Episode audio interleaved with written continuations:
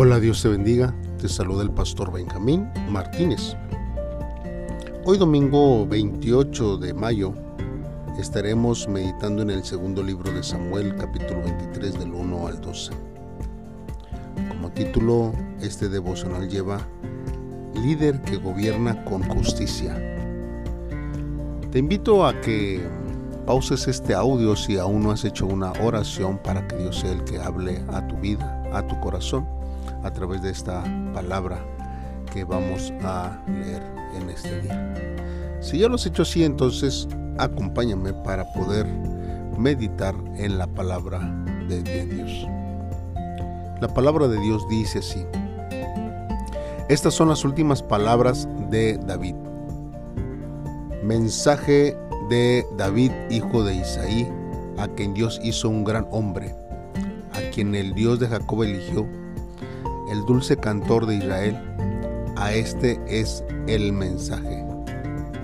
El Espíritu del Señor habla por medio de mí y ha puesto su palabra en mi lengua. El Dios de Israel me ha hablado. El refugio de Israel me ha dicho.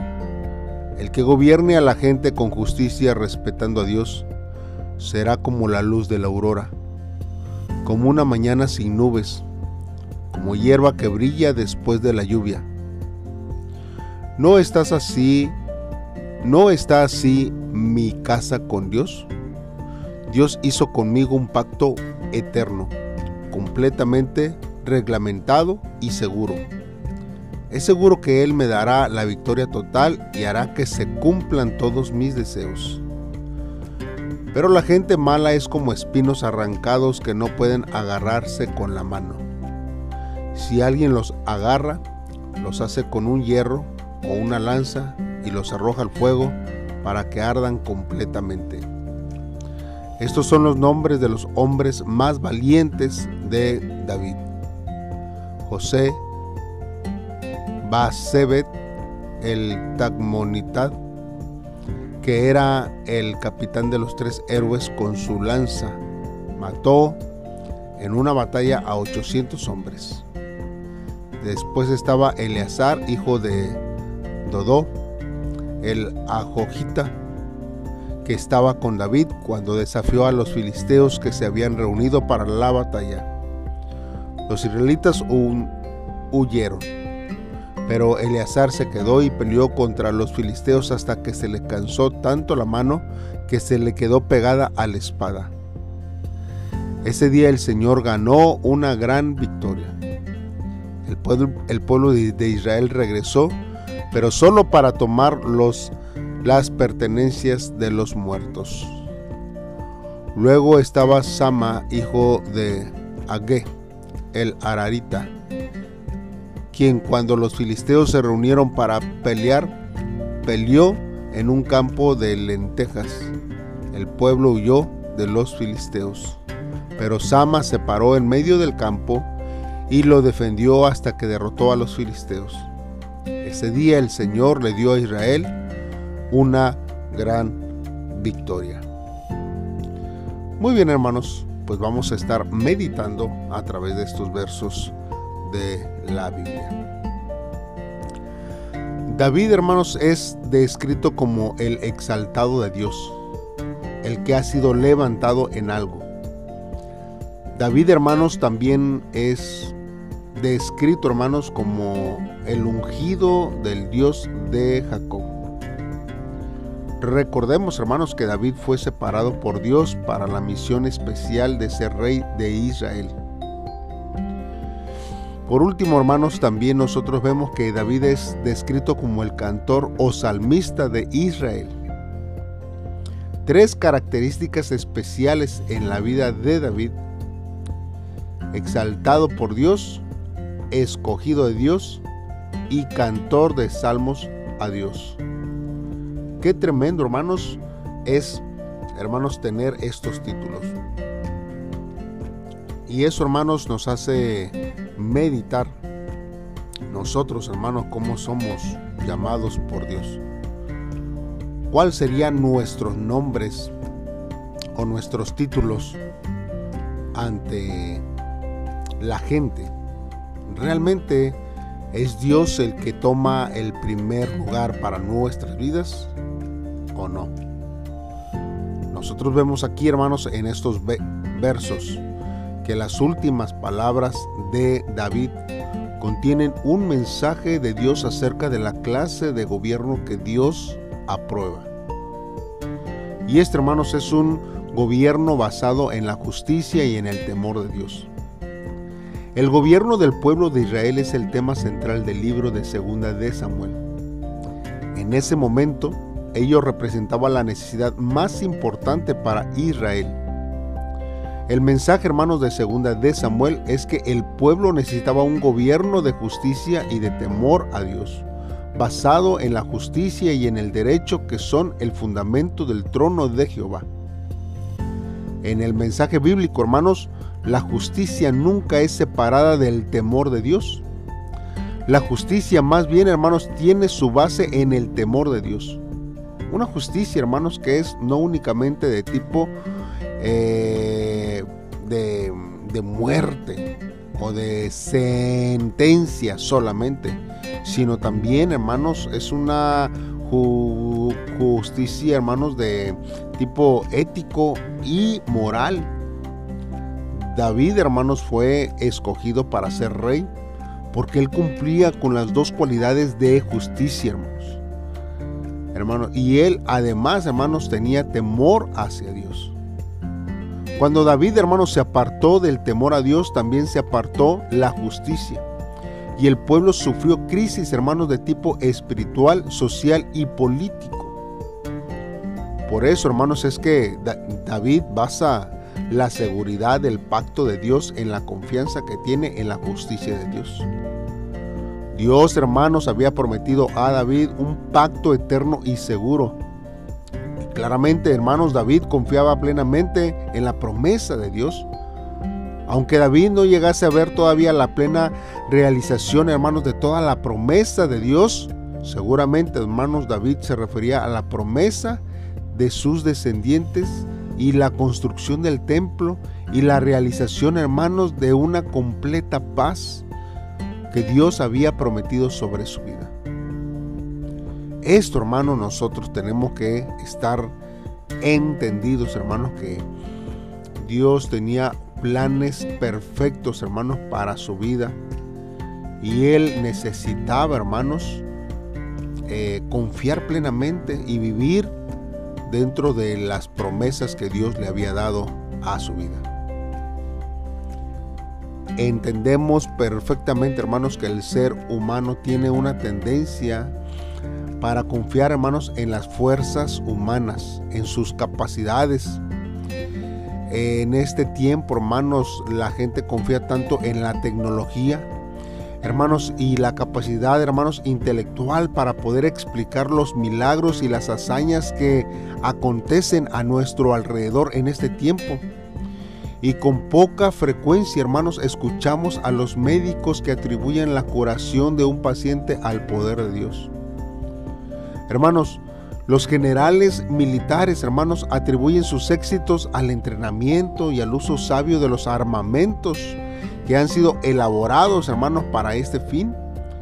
Pero hermanos, nosotros necesitamos reconocer que además de los avances científicos y de las capacidades humanas que existen en la actualidad y que no los negamos que existen, siempre, hermanos, Dios nos ayuda en todo momento Dios, hermanos, es el que obra de una manera especial sobre nuestra vida y nosotros tenemos que esperar, hermanos, en Dios para que el Señor obre en cada una de nuestras vidas. También en estos versos que acabamos de leer, hermanos, David menciona a tres valientes y son, hermanos, uno es José Basebet, Eleazar y Sama. Hay un teólogo comentarista que eh, se reconoce como Herzberg. Y él, hermanos, aclara que valiente, hermanos, tiene el significado de mercenario o soldado profesional. Y que los llamados tres y los 30 hermanos formaban un grupo selecto de hombres, hermanos, que David había agrupado y que posiblemente, hermanos, desde que David habitaba en Singlac, los tres valientes, hermanos, no aparecen en el resto de los libros que nosotros hemos leído de Samuel, sino se distinguen aquí por haber realizado grandes hazañas contra los filisteos. En cierta ocasión, quizás durante la batalla descrita, hermanos, en el segundo libro de Samuel, capítulo 5, David deseó agua del pozo de Belén. Y los tres irrumpieron en el campamento filisteo del valle de Rafaim y trajeron agua a David.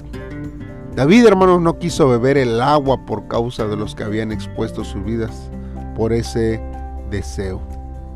Qué tremendo, hermanos, que a lo mejor en toda la historia que se relató en este segundo libro de Samuel no se haya encontrado menciones de estos hombres. Mas sin embargo, hermanos, David, a último tiempo, él los menciona y los reconoce sabiendo el esfuerzo que cada uno de ellos hicieron para poder lograr las victorias que con la ayuda de Dios, ¿verdad?, pudieron hacer. Dios nos ayuda, hermanos, siempre en esos tiempos. Hermanos, estos versos, hermanos, nos hacen reflexionar en dos cosas. La primera cosa, hermanos, es nosotros qué parámetros utilizamos para discernir a un líder que es bueno y a un líder que es malo. ¿Contra qué hermano nosotros podemos eh, con, confrontarlos o comparecerlos? Mas sin embargo, hermanos, cuando es la voluntad de Dios y estos líderes están bajo la voluntad de Dios, no cabe duda, hermanos, que en su mayoría, en las mayorías de las cosas, han hecho cosas bajo la voluntad de Dios. Ciertamente, hermanos, todos cometemos fallas y errores. David cometió muchas fallas y errores.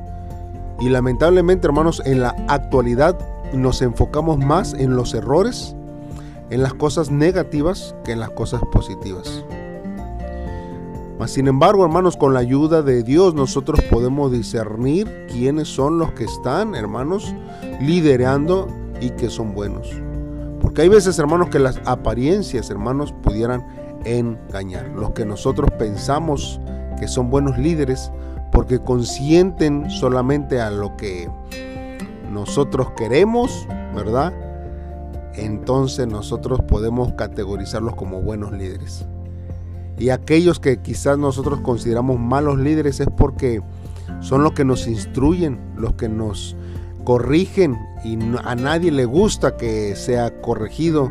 Y por eso, hermanos, tenemos un, un catálogo sobre esos líderes que corrigen, ¿verdad? Y que nos dicen que no está bien lo que estamos haciendo. Y los catalogamos como malos líderes porque no me dejan hacer lo que yo quiero hacer.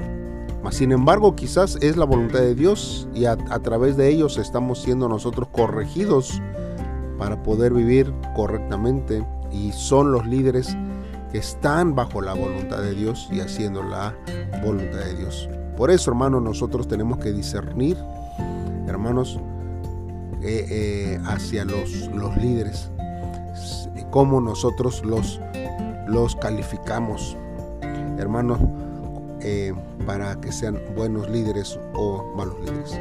Y la segunda cosa, hermanos, es que nosotros tenemos, hermanos, que entender que Dios nos ha dado dones, hermanos, para poder ayudar a nuestra comunidad. Usted tiene dones, yo tengo dones, pero los empleamos, hermanos, para beneficio de la comunidad. Estos tres hombres, hermanos, tenían dones, de destrezas y ayudaron, hermanos, a ganar las batallas para que, hermanos, por medio de Dios se cumpliera, hermanos, la bendición sobre la vida del rey. El rey David no peleó, pelearon los, los soldados. Pero como el rey era David, ellos dieron lo mejor para que el rey David fuera glorificado. Y, pero también Dios a través de el rey. Entonces, hermanos, hay veces que nosotros tenemos que luchar, hermanos, para que la persona que Dios ha puesto delante de nosotros sea, hermanos, eh, reconocido por, por la voluntad de Dios, no por lo que nosotros vamos a hacer, sino porque Dios así ya lo ha establecido sobre nuestra vida. ¿Cuáles son los dones? ¿Qué es lo que has hecho? ¿Qué, qué disposición tienes? Hay veces que los dones los utilizamos para otras cosas, quizás para hasta nuestro propio beneficio, pero para la obra de Dios no, para nuestra iglesia no. Entonces necesitamos, hermanos, nosotros disponer esas habilidades, esos dones a la casa donde Dios nos ha puesto, a la iglesia donde estamos trabajando para que Dios, hermanos, se glorifique en medio de su iglesia. Hagamos una oración a Dios y pidámosle que Él sea el que nos ayude en este tiempo. Padre, en este tiempo, Señor, nosotros nos acercamos delante de ti una vez más como cada día. Dios, en esta hora, Señor, clamamos primeramente para que tú, Señor, levantes en cada país un líder que te, que te tema, Señor, que esté dispuesto a gobernar con justicia. Sé que aquel Señor que te menosprecia y que ha caído en lazo soberbia, Señor, será destruido. Oh Dios, pero también, Señor, deseo ser la persona que combata hasta la muerte con el poder de tu Espíritu Santo. Aunque la multitud se dispersare, yo te seguiré solo a ti y permaneceré siendo fiel donde tú me has puesto, Señor, donde tú me has llamado a servir, Padre. Ayúdame a hacerlo con todo mi corazón. Y en este tiempo, Señor, deseo que tu palabra siempre vaya, Señor, conmigo a todas partes. Gracias Señor, en el nombre de Cristo Jesús. Te lo pedimos Dios. Amén. Muy bien hermano, entonces este nos vemos mañana en un devocional más. Dios te bendiga. Bendiciones.